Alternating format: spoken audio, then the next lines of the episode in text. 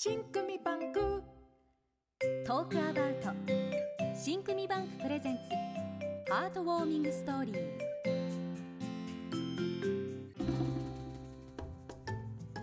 本日のハートウォーミングストーリーは出産と育児を経験したある夫婦のハートウォーミングストーリーです。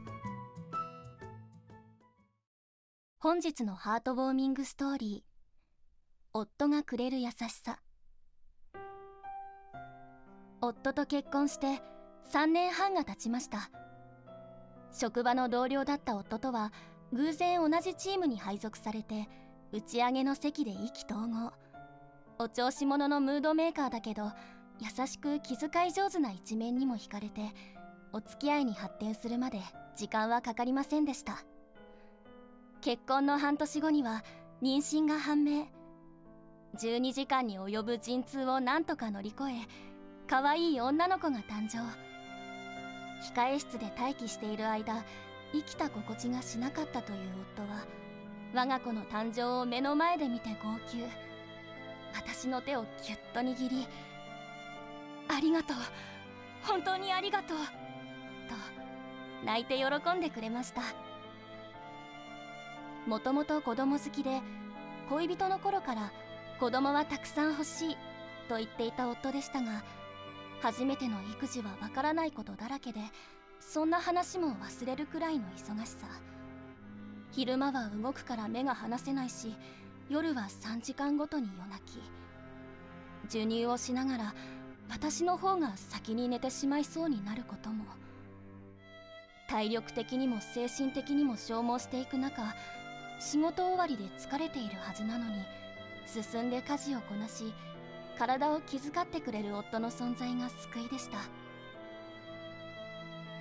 忙しい日々はあっという間に過ぎ気づけば娘も2歳に。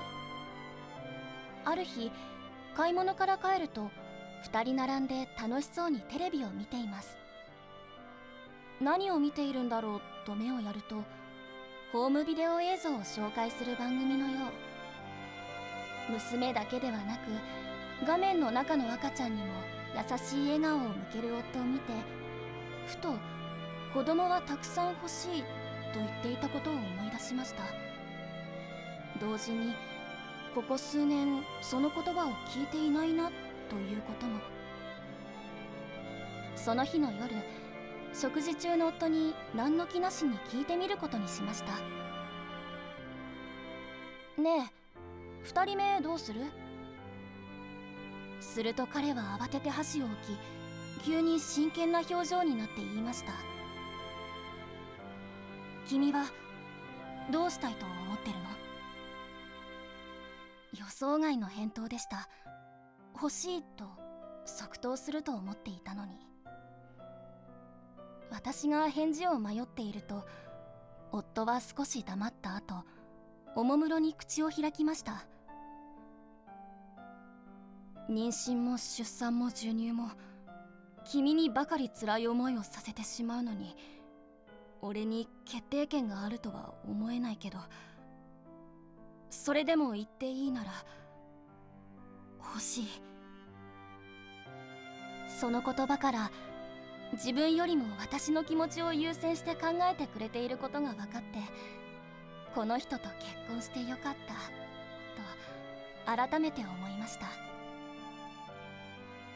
現在私のお腹の中には新しい命が宿っています。夫はといえば少し大げさすぎるんじゃないかと思うほど私の体を気遣ってくれていますがこれから先の人生もこの人とであればずっと並んで歩んでいけそうです。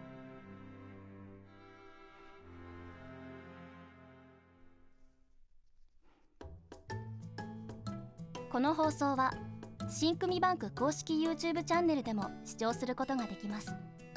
ぜひそちらの方でもご覧ください。